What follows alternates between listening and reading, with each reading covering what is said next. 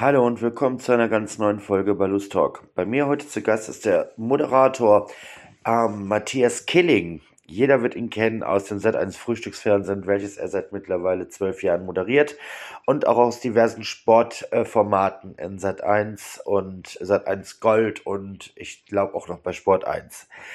Ich freue mich auf jeden Fall, dass wir jetzt gleich die Möglichkeit haben, ihn zu fragen und vieles von ihm zu erfahren. Ich wünsche uns allen viel Spaß. Dann wünsche ich dir erstmal einen schönen guten Morgen und sage danke, dass du dem Interview zugesagt hast. Hallo Matthias Killing. Hallo, schönen guten Morgen. Ja, ähm, Moderator. Man fällt oder einem fällt sofort ein, wenn man an Matthias Killing denkt, Sport seit eins Frühstücksfernsehen. und vielleicht noch The Biggest Loser. Ja. Ähm, seit, ich glaube, jetzt zwölf oder dreizehn Jahren ein nicht mehr wegzudenkendes Gesicht vom Sat 1 Frühstücksfernsehen.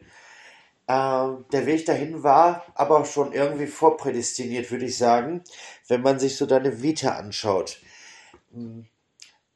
Du hast da sehr, bin sehr. ich mal gespannt, da bin ich mal gespannt, wie du das meinst. also während deiner Schulzeit hast du ja bereits äh, so die ersten journalistischen Erfahrungen sammeln dürfen und äh, hast dann relativ fix auch angefangen zu moderieren. Giga TV, NRW TV ähm, und hast dort dann dein journalistisches und vor allen Dingen auch Rede, deine Redegewandtheit unter Beweis gestellt. Wann war für dich klar, dass der Weg auf jeden Fall in die Medienwelt gehen soll? Eigentlich 1992 schon, als ich äh, das erste Mal Johannes B. Kerner ähm, bei RAN gesehen habe. Da war ich völlig fasziniert. Ähm, von der Art der Berichterstattung. Ich war von, von der ersten Sekunde damals äh, großer RAN-Fan und ähm, das waren ja damals die, zumindest äh, ja in den Anfängen vor allem Reinhold Beckmann und Johannes B. Kerner, die Ja. das geprägt haben.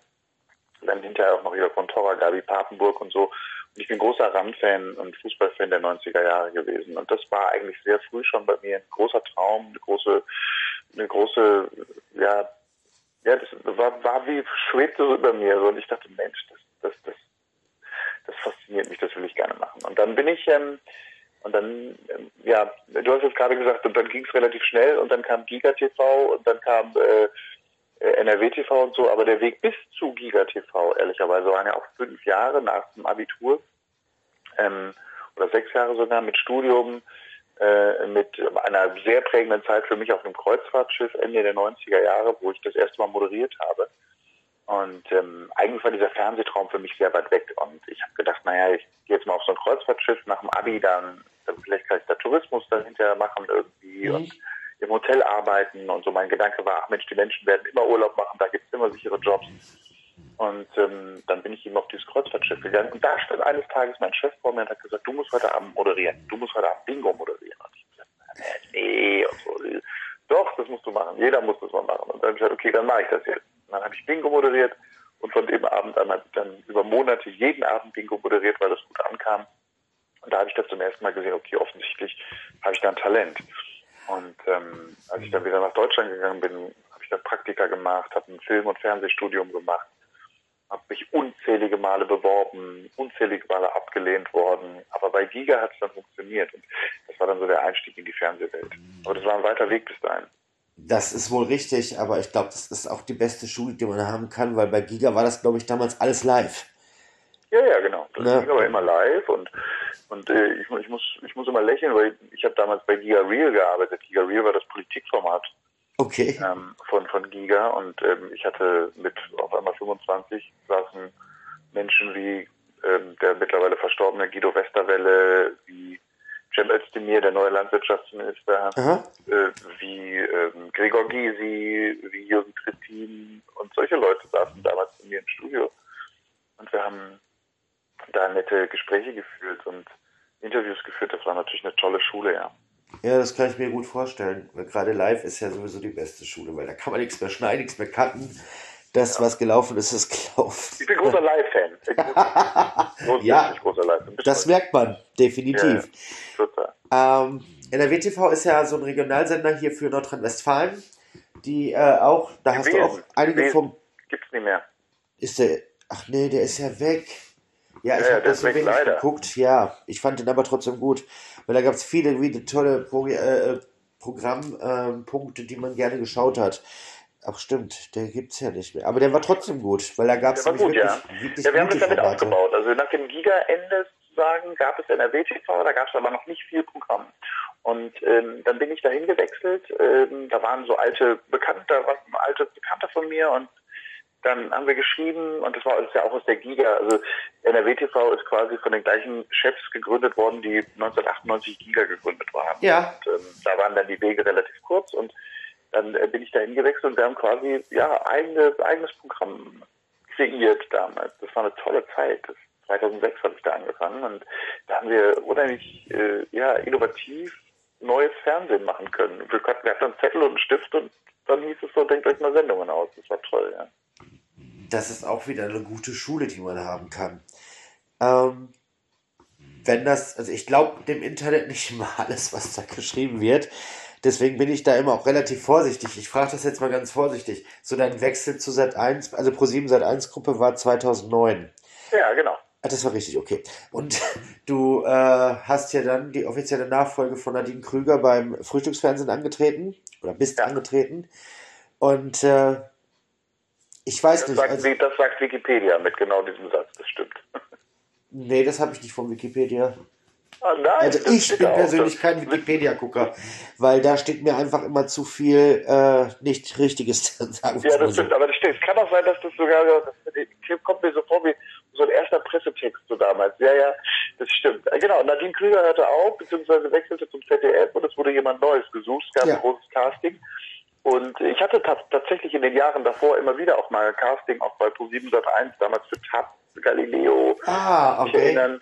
Dann bin ich nie genommen worden und ähm, beim Frühstücksfernsehen hat es dann funktioniert. Und es waren damals über 40, die da gecastet wurden. Ähm, und ich habe das große Glück gehabt, dass mein bis heutiger Chefredakteur mich gut fand. Und der, ähm, das war damals so eine Nasenentscheidung. Der hat damals gesagt, okay, ähm, die Nase gefällt mir, der passt zu uns.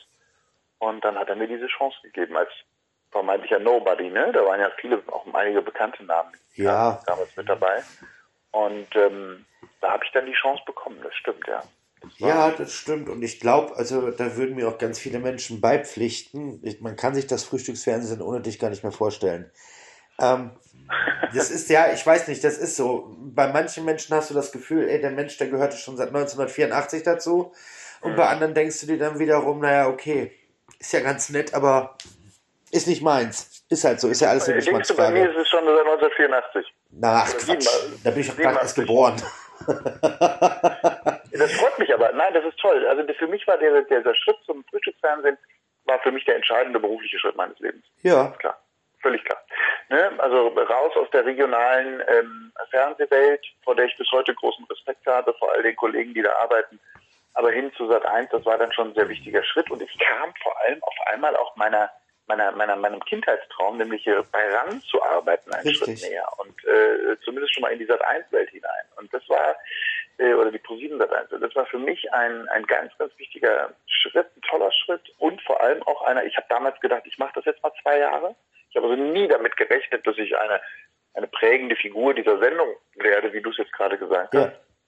Ähm, aber ich habe dann relativ schnell gemerkt, auch das macht ganz schön viel Spaß und das ist eine gute Sendung und das ist ein gutes Team und ähm, da ist eine, eine, eine feine Truppe zusammen und dementsprechend bin ich dann auch geblieben und habe auch immer bisher, ich bin sehr loyal ähm, insgesamt so als Mensch, als Typ ähm, und habe auch allen Angeboten sozusagen, die auf, auf den, in diesen 13 Jahren auf mich zukamen, waren jetzt auch nicht so viele, aber es gab sie, auch widerstanden und habe gesagt, nee, ich möchte nicht wechseln. Ich bin, ich bin so ein, also beim Fußball würde man sagen, ich bin so ein Christian Streich, so ne, ein, ein ja, Leben lang äh, bei, genau, beim gleichen Verein, weil es mir da eben gut geht.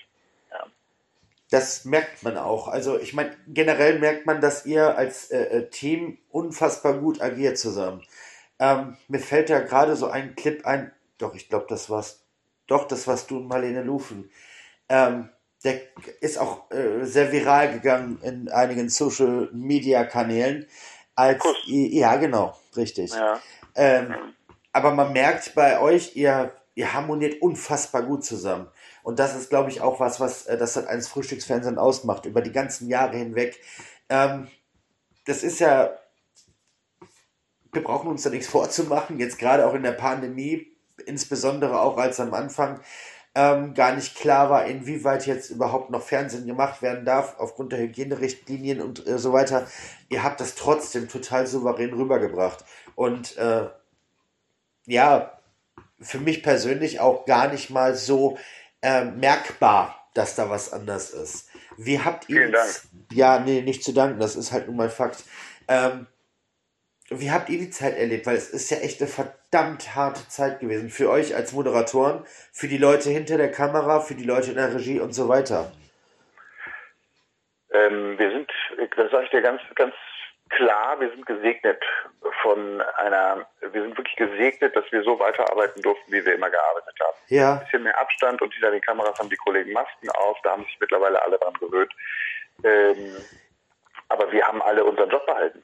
Und wir haben alle irgendwie ganz normal weiterarbeiten können. Ich denke ganz viel an meine Kollegen, die im Eventbereich arbeiten. Und ich bin neben meiner Fernsehtätigkeit eben auch noch viel auch im Eventbereich unterwegs gewesen. Aha. Und da habe ich ja gespürt, dass eben meine, meine, meine, ähm, ich sag mal ganz klar, ganz klar, meine, meine Einnahmen im Eventbereich auf einmal gegen null Ja. gefahren sind. Und dann habe ich gedacht, scheiße, ich habe ja ein riesen Glück, dass ich im Fernsehen arbeiten darf und wir da einfach ganz normal weitersenden können. Äh, Und das haben eben viele Kollegen, die im Eventbereich arbeiten, nicht. Und da bin ich sehr demütig und sehr dankbar, dass das eben bei uns so alles weiterging. Für uns hat sich ehrlicherweise nicht viel verändert. Die Art der Berichterstattung schon so ein bisschen. Der Ton ist auch ein bisschen rauer geworden. Ich Aha. werde mehr konfrontiert mit so Themen wie, ihr Fernsehmenschen seid alle regierungsgesteuert. Äh, ihr berichtet doch sowieso nur das, was die da oben sagen. Ja, da kann ich nur sagen, mit mir hat noch nie in meinen 13 Jahren irgendjemand von der Regierung gesprochen oder es wurde auch noch nie auf die Tatsache, also außer in einem Interview, aber auf die Tatsache ähm, Einfluss genommen, wie wir berichten, noch nie. Ja, also alle, die das behaupten, äh, die Medien seien regierungsgesteuert, äh, die reden Schwachsinn, komplett Ja. Schwachsinn. Ja, Ja. äh, das wirklich, das ist Irrsinn, wenn ich das mal höre, rege ich mich richtig drüber auf. Äh, äh, das hat sich ein bisschen verändert, also der Ton ist da rauer geworden, aber wir in unserer täglichen Arbeit, und wir haben das große Glück, ein Moderatorenteam zu haben, die untereinander, alle miteinander befreundet sind. Also wir gehen auch regelmäßig zusammen essen. Wir, äh, wir haben eine WhatsApp-Gruppe, in der es hoch hergeht. Wir tauschen uns aus. Wir sind miteinander, wir sind wirklich ein miteinander ein großes Team. Und ähm, ja, das ist, das ist ein riesengroßes Glück, ein riesengroßes Geschenk. Und insofern hat sich jetzt durch Corona in meiner täglichen Arbeit, außer dass ich morgens vor der Sendung getestet werde, ähm, äh, trotz der entsprechenden Impfungen wird das auch vorsichtsmaßnahmenmäßig weiter getestet, was ich Aha. gut finde, ähm, hat sich nichts verändert. Und das ist ein großes Glück, nochmal. Ihr fangt ja, also ne, 5.30 Uhr ist ja Sendebeginn. Ja. Ihr seid ja meistens dann schon äh, anderthalb Stunden vorher da, Maske und so weiter und so fort.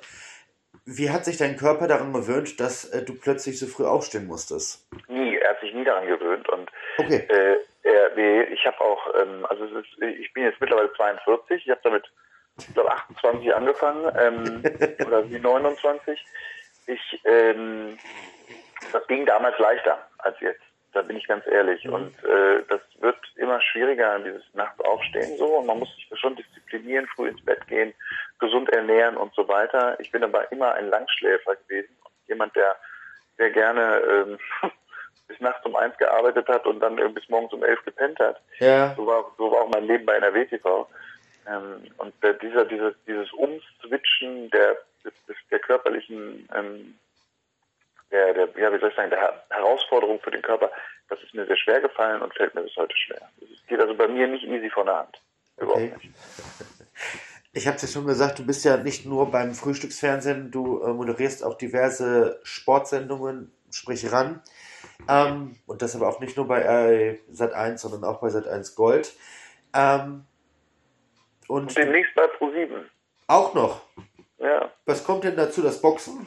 Nee, nee, wir machen den Motorsport. Wir ziehen den Motorsport auf. Oh, super. Ja. Schön. Ähm, eine Passion von dir sieht man auch immer wieder in deiner Vita. Du hast auch ganz viele Sportevents moderiert, sei es den Deutschen Sportjournalistenpreis oder sonstiges. Ähm, woher kommt bei dir die Passion für den Sport? Und vor allen Dingen muss man ja auch eine gewisse Leidenschaft haben, um das dann auch entsprechend ja, rüberbringen zu können in der Moderation. Woher kommt das bei dir? Ich habe eine große Leidenschaft für den Sport, seit ich denken kann. Aha. Ja, seit 1900, 85 äh, würde ich sagen, äh, verfolge ich den Sport. Äh, ich kann mich erinnern, als damals 5, 6, 6-Jähriger äh, Boris Becker Wimbledon-Sieg ähm, 85, daran kann ich mich erinnern, wie ich das mit meiner Oma geguckt habe. Äh, danach viele, viele Jahre immer Tennis und Fußball geguckt, vor allem die großen Zeit Boris Becker, Steffi Graf. Äh, dann kam dann kam der eigene Sport dazu, Basketball. Ich habe sehr aktiv Basketball gespielt. Ähm, quasi auch in so einer Kaderschmiede, ähm, wo aus der auch hinterher einige Bundesligaspieler hervorgegangen sind, ähm, in Hagen, in meiner Heimatstadt. Und äh, ich habe ja einfach immer bis heute den Sport geliebt, ähm, gucke alles an Sport, was ich kriegen kann. Äh, habe heute mittlerweile sämtliche Abos, die man, die man haben muss, um Sport äh, bis hin zur dritten Liga im Fußball zu gucken bei Magenta. Also ich bin da einfach voll dabei ich liebe es mittlerweile, dass mein Sohn, der ist sechs, äh, mittlerweile auch äh, Sport guckt. Ich gucke mit meinem Sohn zusammen die NBA äh, und wir und gucken Football zusammen und so. Also das ist total schön und ich habe einfach mein ganzes Leben lang, ich war, ich war immer Sportfan und es war immer mein großer Traum, wie gesagt, auch im Sport zu arbeiten. Ja. Und das ist halt mega. Ja? Also das tun zu dürfen, das ist für mich, das ist für mich Lebenstraum at its best, ja.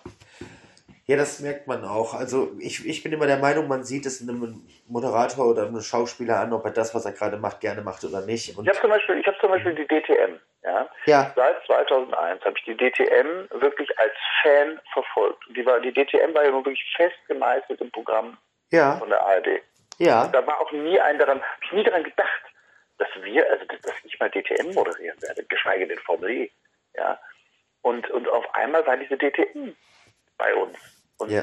dann bin ich zu meinem Chef marschiert und habe gesagt, DTM, wie geil ist das denn?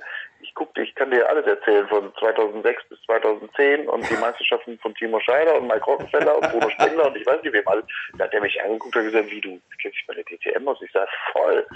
Ja, geil, okay. Und so bin ich dann Moderator der DTM geworden. Ja. Und dann ist eben da auch ein tolles Team entstanden und eine, eine tolle Truppe entstanden und dann war klar, ähm, äh, dass das Team eben auch die Formel E zusammen macht, ja. Und gehen ins zweite Jahr mit der Formel E und das, äh, das ist halt mega, wenn du, wenn du sowas als, als Fan begleitest oder ja. als, als Interessierter begleitest und darfst auf einmal daran arbeiten. Aber das ist eben auch klar, der Zuschauer, aber auch vor allem die Teams und die, die Protagonisten vor Ort, die, also wenn du da nicht dich auskennst, sondern nur dahin kommst und sagst, ach, ich, ich mach das mal, weil moderieren ist so toll. Ich habe zwar keine Ahnung, aber mal schauen das geht halt nicht. Ne? Du musst halt, also du, du musst dich da schon reinarbeiten in diese ja, Themen. Und, ähm, ja, das habe ich gemacht von Anfang an, obwohl ich Fan war. Ich habe dann mit einem Teamchef beispielsweise ein paar Tage verbracht äh, und habe mir die ganze DTM aus Teamsicht erklären lassen, um zu verstehen, wie arbeiten diese Teams, wie arbeiten die Mechaniker, was passiert da hinter den Kulissen. Alles Zeug, was ich jetzt in meiner täglichen Arbeit vor der Kamera nicht brauche. Aber das Hintergrundwissen ist da ganz, ganz wichtig das bringt dich auf jeden Fall ein ganzes Stück weiter, weil du auch ein ganz anderes Verständnis dafür mitbringen kannst. Das ist auch ganz, ganz viel wert. Ähm, Sport, brauchen wir uns nichts vorzumachen, ist deine Leidenschaft. Das merkt man generell auch, wie du drüber redest. Ähm, du bist aber auch weiter in weiteren Produktionen von der Pro7 Sat1 äh, Gruppe tätig. Ähm, was ich ganz besonders beeindruckend fand, äh, war letztes Jahr die Moderation vom äh, Corona-Spezial. Mhm. Ähm, erstmal, das ist äh, für uns alle, egal aus welcher Berufssparte wir kommen, letztlich ist es was Besonderes gewesen. Keiner von uns kannte einen pandemischen Zustand. Äh, zum Zweiten diese Unwissenheit und zum Dritten dann trotzdem noch äh, seriös und vor allen Dingen äh, ja, dennoch sympathisch und so weiter äh, rüberzukommen. Das sind so Sachen, die ich, also ich, ich bin gelernter Krankenpfleger und mhm. äh, ich weiß also, wie der Hase da läuft. Also ich hätte das in deiner Position nicht gekonnt. Ich hätte so ein Spezial nicht moderieren können, weil äh, mir auch ein bisschen die Subjektivität gefehlt hätte.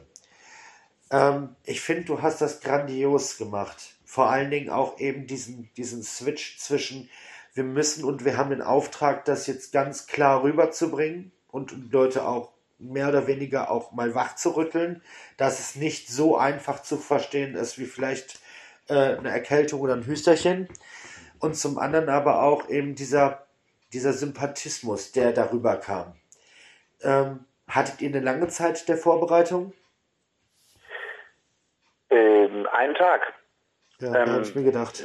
Ja. Ähm, Vielen Dank. Also erstmal freue ich mich die, die, über diese die großartigen Worte bezüglich einer Sendung, die ich tatsächlich damals sehr spontan übernommen habe. Ja. Ähm, Im ersten Schritt damals für fünf Tage geplant und dann wurden äh, da wurden da ja mehrere Wochen oder Monate draus. Ich weiß nicht, wie lange wir das gemacht haben. Also wir haben bestimmt 50, 60 Sendungen gemacht.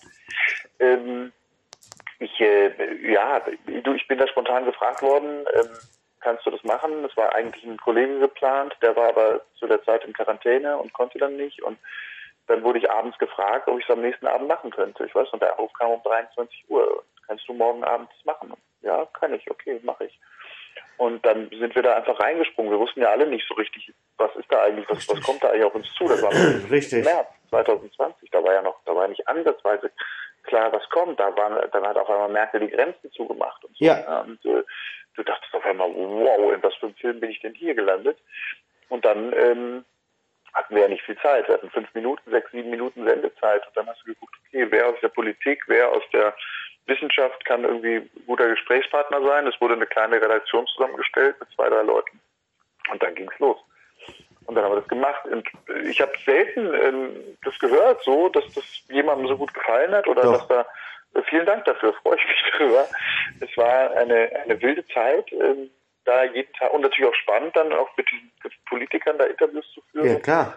Ich, mich, ich erinnere mich immer noch an die Maske, äh, wie da der Professor Castro bei mir im Studio steht und sagt, hier, die, also diese Maske mit dem Filter, die sie auf einmal alle getragen haben, die ist kompletter Schwachsinn, weil da kommt alles durch und so. Also das muss ja alles erstmal erklärt werden. Ja, ja, klar.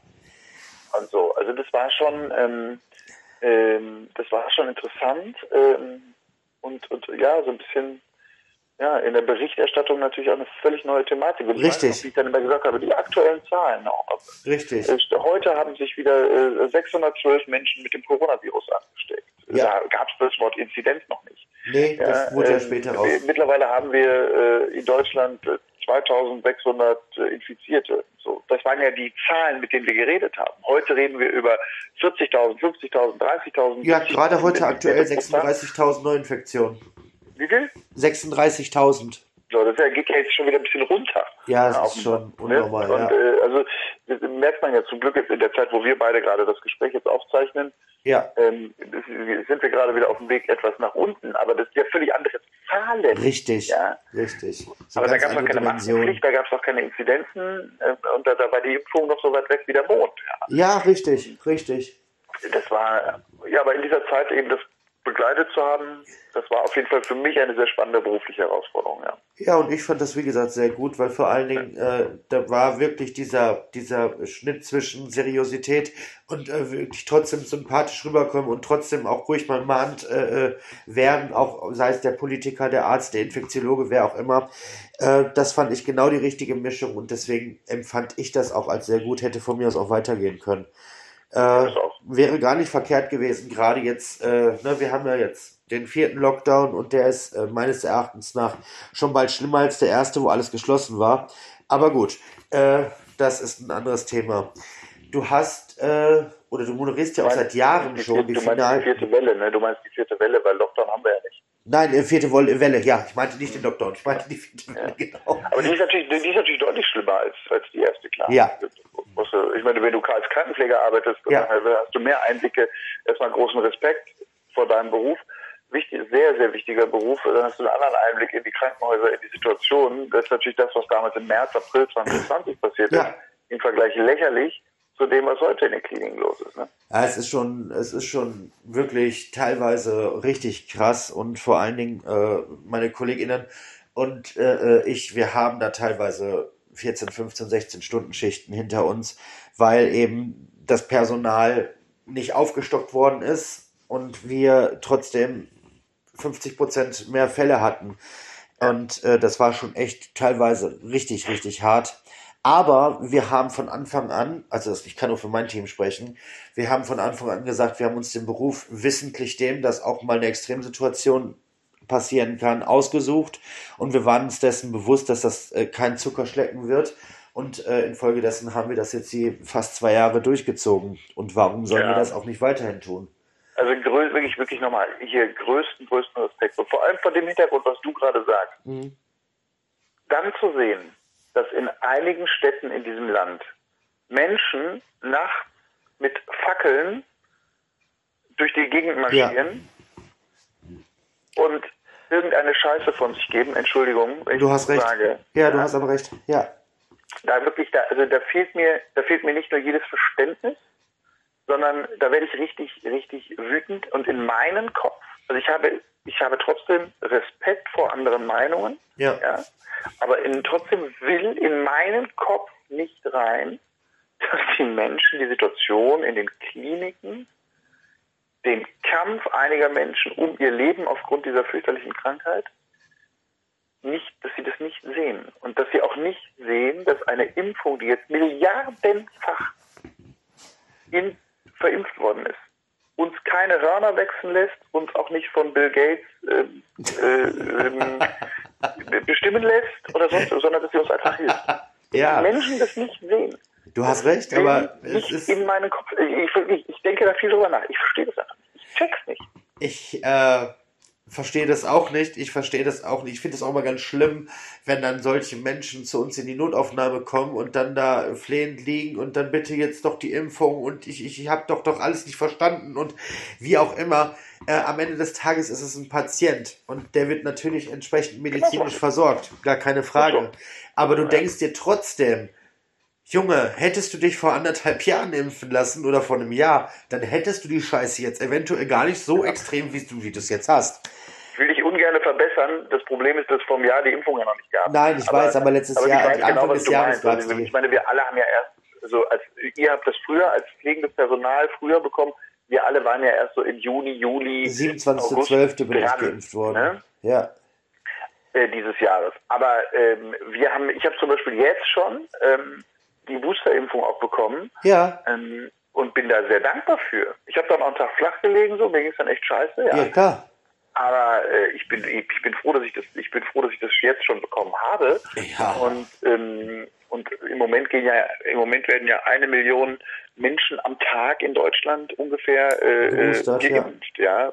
Booster plus neu plus die Neuimpfungen, wobei viel viel mehr sind halt die Boosterimpfungen. Ja. Äh, klar, aber eine Million, ja. Ich, ich habe heute Morgen noch einen Tweet gelesen, irgendwie, der wahre, die wahre Anti-Demonstration, die wahre Anti-Corona-Demonstration findet aktuell in Deutschlands Impfkabinen statt, wenn eine, weil eine Million Nadeln in die Oberarme gehen, ja. Ja, Ähm, Das stimmt auch. Trotzdem berichten wir natürlich viel zu viel über die über die äh, Idioten, die mit Fackeln irgendwo rummarschieren und irgendwas von Freiheit und Demokratie grölen. Ja, das wirklich, das ist für mich ist das nicht nachvollziehbar, wie Menschen so denken können. Ich behalte meinen Respekt vor anderen Meinungen, ja, Ja. und trotzdem ist meine Meinung, ich kann das nicht nachvollziehen. Für nee, mich ich leider auch nicht. Aber ist auch ganz gut so, dass man äh, sich in so einer Situation in der Mitte trifft und da echt kein Verständnis für haben kann. Ähm, Corona wird uns auch noch weiter begleiten. Das ist leider so. Jahre, glaube ich auch. Ja, es ist, äh, ich meine, wenn man dem, äh, dem Virologen, wer war denn das letztens? Infektiologe, Virologe, keine Ahnung, irgendjemand saß bei Markus Lanz und hat gesagt, also 2022 werden wir auf jeden Fall noch damit äh, in äh, Konfrontation kommen. So zum Frühjahr 2023 könnte er sich vorstellen, dass die, äh, dass die Pandemie definitiv äh, aufgehoben ist und dass der, dass das Coronavirus Covid-19 dann einem, einer Erkältung gleichgesetzt werden könnte. Lassen wir uns mal überraschen. Schauen wir mal. Äh, Wie ist das jetzt eigentlich bei euch? Äh, The Biggest Loser läuft ja weiter. Oder ist ja, auch ja, letztes Jahr ja. gelaufen. Wie war das äh, äh, überhaupt für dich? Weil du bist ja der Final-Live-Show-Moderator. Ähm, habt ihr mit oder ohne Publikum gedreht? Ich muss zu meiner Schande gestehen, ich gucke diese Sendung leider nicht. Ähm, wir haben das ähm, letzte Finale, in, das haben wir mit Publikum gedreht, Echt? oder? Ich weiß ja nicht, deswegen frage ich doch. Das war im, das war im Februar mit Publikum, ja. Ach ja, okay, das war ja dann noch vor Corona, ja. Oder? Wie war denn das? Nee, nee, nee, das war mitten in Corona. Ach so, ja, weil Corona ist ja offiziell. Und ich habe so viele Finals gemacht. Wie war denn das eigentlich? ich weiß es nicht. Ich glaube doch, wir haben das mit einem sehr kleinen Publikum gemacht. Und zwar Freunde und Verwandte. Ach so, okay. Ja. Ja, The Biggest Loser ist ja auch, äh, moderierst du jetzt auch schon ganz lange äh, die Finalshow. Ansonsten staffelmäßig Dr. Christine Theis. Äh, wie bist du dazu gekommen? Weil äh, The Biggest Loser ist ja eigentlich eine sehr, sehr erfolgreiche Sendung von Sat1, die, äh, was heißt eigentlich, warum setze ich das Wort eigentlich ein? Ist ja eine sehr erfolgreiche Sendung von Sat1, die ja schon seit Jahren Bestand hat und vor allen Dingen auch Menschen genau in die richtige Richtung motiviert, nämlich zum Abnehmen. Wie bist du an die Moderation gekommen? Hat man dich gefragt oder musstest ja. du da irgendwie. Also man, hat, man hat mich gefragt. Ach so. Genau. Es ging, das war eine ganz einfache Geschichte. Ich habe immer die Boxkämpfe von Christine Theis moderiert und äh, es wurde jemand gesucht, der sozusagen sie in der Moderation unterstützt, weil sie natürlich damals noch sehr wenig Erfahrung hatte Aha. und ähm, jemand, der sie in einer Studiosituation unterstützt und äh, wir verstanden uns gut. Dann haben sie mich gefragt, kannst du es machen? Und dann habe ich gesagt, klar, mache ich gerne. Und so stand ich auf einmal im Studium. Ja. Das finde ich cool. Finde ich cool. Ähm, ich habe, ich glaube, ein oder zwei äh, äh, Staffeln habe ich auch geguckt, ist aber schon etwas länger her. Ja. Aber auch da merkt man, äh, dass du deinen Job unfassbar liebst, weil du bist so äh, äh, herzlich auch den Kandidaten über gewesen und, und, und den Familien gegenüber. Äh, ich finde das schön, wenn man das als Zuschauer auch vermittelt bekommt, dass da jemand seinen Job verdammt gerne macht. Das freut mich. Das ist schön, eines der schönsten Komplimente, die man kriegen kann. Vielen Dank dafür. Ja, sehr, sehr, sehr gerne. Gut. Ähm, Mega. Ja. Ich habe, als ich über dich recherchiert habe, gesehen, dass äh, dir soziales Engagement auch sehr, sehr wichtig ist. Mhm. Und äh, du bist Botschafter für das Kinderhospiz Regenbogenland in Düsseldorf. Ja. Äh, ich bin seit 22 Jahren Krankenpfleger und ich sage dir ganz ehrlich, für mich ist es das Schlimmste, auf äh, die Kinder intensiv zu gehen zum einen, beziehungsweise überhaupt äh, wissentlich einem Kind gegenüberzutreten, was weiß, dass es sterben wird.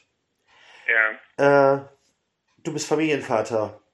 Ja. Du bist ja nicht nur der Moderator, du hast ja auch eine eigene Familie. Wie ist oder was war der Be Beweggrund für dich, dass du gesagt hast, ich möchte dieses Kinderhospiz äh, unterstützen? Ich war bei NRW TV in der Zeit, Aha. muss so 2006, 2007 gewesen sein, und da habe ich einen Artikel damals in der Rheinischen Post gelesen über dieses Kinderhospiz. Und dann habe ich da angerufen und gesagt, ich würde da gerne mal euch in meine Sendung einladen. Und ähm, da ist damals der nordrhein-westfälische äh, Landtagsabgeordnete Christian Lindner, Ach, ja. ähm, der auch schon Botschafter für dieses Kinderhospiz war, ähm, und die damalige Geschäftsführerin äh, des Hauses sind zu mir in die Sendung gekommen. Und ich habe einfach eine, ein, ein Interview mit den beiden gemacht über dieses Kinderhospiz und über die Arbeit. Dann bin ich da hingefahren, habe mir das angeguckt, weil ich das auch sehen wollte, was da passiert und habe eine unglaubliche Herzlichkeit von Menschen erlebt, von mhm. den Pflegerinnen und Pflegern, von den Menschen, die dort gearbeitet haben, aber auch von den Familien, den Kindern, insbesondere den Geschwisterkindern, auch der ähm, erkrankten Kinder. Mhm. Denn oft ist es ja so, dass da Familien dann sozusagen auch wirklich große Probleme haben, auch den gesunden Kindern gegenüber gerecht zu werden. richtig. Und ich habe da eine, eine, eine unglaubliche Herzlichkeit ähm, erlebt und äh, habe dann gesagt, Mensch, wie kann man euch helfen und so. Ne? Und dann haben die gesagt, ja, Zeit. Wir brauchen vor allem Menschen mit Zeit. Und dann habe ich angefangen, ähm, so ein bisschen äh, Sonntage mal oder so mit Geschwisterkindern auch zu verbringen. Ich bin da dahin gefahren, habe dann da gespielt oder mal einen Ausflug gemacht oder einfach auf dem Fußballplatz oder whatever. So, und so entstand über die über Jahre äh, eine, eine, eine Freundschaft zu mir und diesem Haus. Und 2009 oder 10, ich glaube 10, 10 haben sie mich dann gefragt, ob ich ihr offizieller Botschafter werde. Toll. Und ähm, das habe ich dann natürlich mit, einem großen, mit einer großen Ehre irgendwie angenommen und bin seitdem Botschafter dieses Hauses und bin immer sehr dankbar, wenn ich in Interviews darüber reden kann, weil der, der Botschafter hat natürlich die Aufgabe, zum einen darüber zu reden, dass da ganz wichtige Menschen arbeiten und einen ganz wichtigen, entscheidenden Job für unsere Gesellschaft machen. Punkt eins. Punkt zwei, diese Häuser werden nicht staatlich finanziert, sondern rein privat. Ja. Das heißt also Spenden sind ganz, ganz, ganz wichtig. Und immer wenn ich auch in irgendwelchen Quizshows oder so Geld gewonnen habe, wo es dann darum geht, gewinne dieses Geld für einen guten Zweck, habe ich ganz viel auch, oder in der Regel tue ich das Geld dann oder versuche das Geld dann auch in dieses Kinderhospiz zu stecken. Ja, das ist so meine, das ist so eine meiner, ich versuche ein aktiver Botschafter zu sein, ja. Das finde ich ganz, ganz toll. Und wie gesagt, als ich das gelesen habe, äh, hat sich dann mir sofort die Frage aufgebührt, äh, wie verkraftet man so? Also ich persönlich kann das nicht. Wir mussten damals äh, im Rahmen einer Weiterbildung ein, ich sag mal, klassisches Hospiz und ein Kinderhospiz. Ich habe bei beiden schon Probleme gehabt, überhaupt über diese Schwelle zu gehen. Und äh, dann, wie gesagt, mit dem Wissen, dass liegen todkranke, sterbenskranke Kinder. Nee, das ist ja. absolut nicht meins. Ich habe vor jedem Respekt, der da arbeiten kann und der sich dann da auch noch äh, für engagiert. Absolut äh, Chapeau, definitiv. Ähm, und vor allen Dingen ist es auch ein ganz, ganz wichtiges Thema, was viel, viel zu wenig thematisiert wird. Ähm, ja, sehe ich, ich wie du. Ja, es ist leider so. Traurig, traurig, aber wahr. So ist es nämlich. Ich habe gesehen, der Herr Killing hat einen eigenen Podcast. Ja, ja. Run Racing. Motorsport-Podcast, ja. Ja, das habe ich fast gedacht. Gestern wieder eine Folge. Jetzt gleich, wenn wir beide fertig sind, setze ich mich an den Rechner und schneide die. Ähm, und äh, ja, ich, ich habe ich hab angefangen mit Podcast, weil meine Frau vor vielen Jahren zu mir gesagt hat, Mensch, und Podcast, das kommt doch und so. Ja. Und versucht das mal. Und dann habe ich einen Podcast äh, angefangen, der hieß Killing Trifft. Da habe ich irgendwie, keine Ahnung, 20, 25 Folgen gemacht. Und äh, da, damals noch über, über mit Handy und äh, mit meinen Gästen telefoniert und so und das alles so ein bisschen rudimentär aufgenommen. Und dann habe ich aber auch relativ schnell irgendwie gemerkt, also ich war dann sogar erfolgreich damit und war dann auch in den iTunes-Charts immer und in diesen, oder in diesen Podcast-Charts immer Aha. ganz weit oben mit dabei und so. Äh, also der wurde gehört und dann habe ich aber gedacht so, ach Mensch, das ist irgendwie alles nur so, so, so handmade, ich will das irgendwie versuchen, ich will, also ich habe halt von bis, ja, da Menschen interviewt, gerade aus dem Sportbereich zwar, aber es hatte, es hatte noch keine richtige Zuspitzung. Und dann habe ich gedacht, ach, irgendwie ist cooler, wenn wir irgendwie über dem, mit dem Label ran was machen. Ähm, und äh, das hat dann auch nochmal so ein bisschen so ein Family-Charakter, an Racing und so.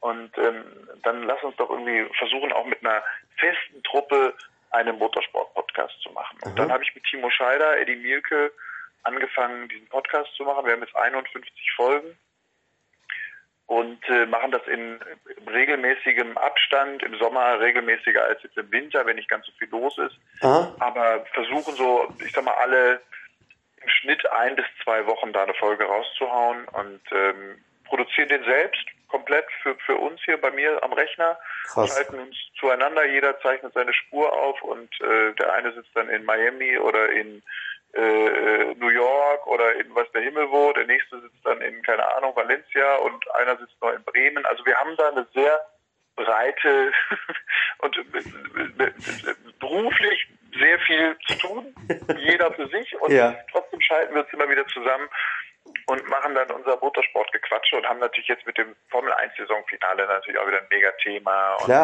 aber auch mit der DTM, der Formel E und so. Aber viele, viele coole viele coole Sachen irgendwie zu tun. Es macht großen Spaß. Es, äh, wir verdienen damit kein Geld, sondern das ist wirklich reines Hobby ja. und reiner Spaß. Wir werden auch nicht für bezahlt, sondern wir machen das immer alles. Viele denken immer, ach, diese Medienfuchs, jetzt machen wir auch noch einen Podcast, jetzt kriegen wir auch noch, noch Geld und so. Nee, es ist tatsächlich so, dass wir alle das komplett äh, ehrenamtlich machen, ja. aber einfach, und das ist das Wichtige, was ich vorhin auch schon, weil wir einfach Bock drauf haben. Richtig. Ja. Wir haben einfach Spaß dran. So, und also machen wir das jetzt. Dafür, dass wir damit Geld verdienen, dafür müssten wir halt noch unfassbar viel erfolgreicher werden, was jetzt die Zuhörerzahlen angeht. Ja. Ähm, aber der Motorsport ist natürlich auch eine Nische und insofern ist es wirklich reine, reiner Spaß an der Freude. Ja, finde ich gut. Finde ich auf jeden Fall sehr, sehr gut. Und was mir aufgefallen ist, Social Media läuft ja bei dir. Ähm, du bist ja einer der Moderatoren mit den meisten Followern, wie ich so sehen konnte. Also du bist ja äh, äh mit 104k bist du ja mehr als äh, äh, im, im random Bereich der, der Influencer. Hallo?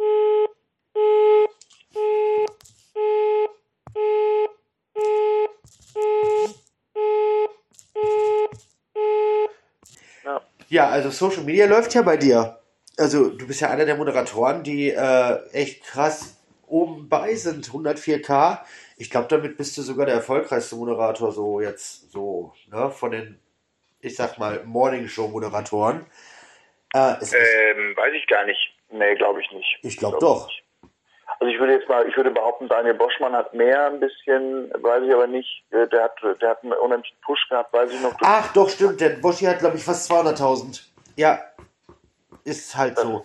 Aber trotzdem bist du gut mit oben dabei. Also wenn ich so andere sehe, dass äh, die äh, krepeln da mit 5.000 rum. Nein, Quatsch, das ist ja, Bullshit. Ja. Ähm, also ich bin damit zufrieden. So Punkt eins. Punkt zwei, ich, ich kenne natürlich meine Zielgruppe, die ich habe. Ich mache auch ausschließlich Instagram. Also man findet mich nicht bei Facebook und auch nicht bei TikTok oder sonstigen Dingen. Doch bei Twitter. Bei Twitter bin ich noch, aber da bin ich auch nicht so wirklich aktiv sondern ich bin wirklich, äh, ich mal, ich kümmere mich um diese Instagram-Seite ein bisschen und da liebe ich natürlich meine Inhalte, also Motorsport und Fliegen und Fußball und da mache ich sogar, ich müsste eigentlich viel mehr, also meine Zielgruppe äh, sind 75 äh, Prozent äh, Frauen. Das ist also diese klassische Frühstücksfernsehen-Zielgruppe. Ich müsste natürlich für die Zielgruppenaffiner eigentlich arbeiten, aber ich mache einfach da, worauf ich Bock habe. Und ähm, das äh, funktioniert, das funktioniert ganz okay und es macht Spaß und ähm, ich äh, habe da viel Freude im Austausch mit, mit, mit den Menschen, nutze es aber auch für für die eine oder andere wichtige Botschaft, politische Botschaft, Stichwort jetzt beispielsweise auch Impfen, ja, äh, äh, Leute, lauft los, impft euch und so. Und ja. Das mache ich auch oder äh, ja, das, das mache ich gerne. Und das ist ein schöner, ein schöner Austausch, aber ich bin nicht Social Media süchtig oder mache 47 Stories am Tag und äh, teile, äh, teile mit den Menschen mein Privatleben. Das mache ich Nee, ist auch gut so. Also das machen die anderen schon aus, ausgiebig und äh, du weißt ja im Prinzip schon äh, eine Woche im Voraus, was darauf die Woche geplant ist, was gegessen wird und so weiter. Muss ja, auch nicht ja. sein. Ich finde das völlig legitim, wenn man das äh, äh, in Anführungsstrichen rein beruflich nutzt, ist das völlig in Ordnung. Ganz viele Informationen über dich bekommt man auch unter www.matthias-killing.com. Ähm, wenn man wissen will, was du denn noch so alles machst und wo du sonst noch so überall deine Fingerchen im Spiel hast. Ähm, ansonsten gehe ich davon aus, dass du nächste Woche wieder moderieren wirst.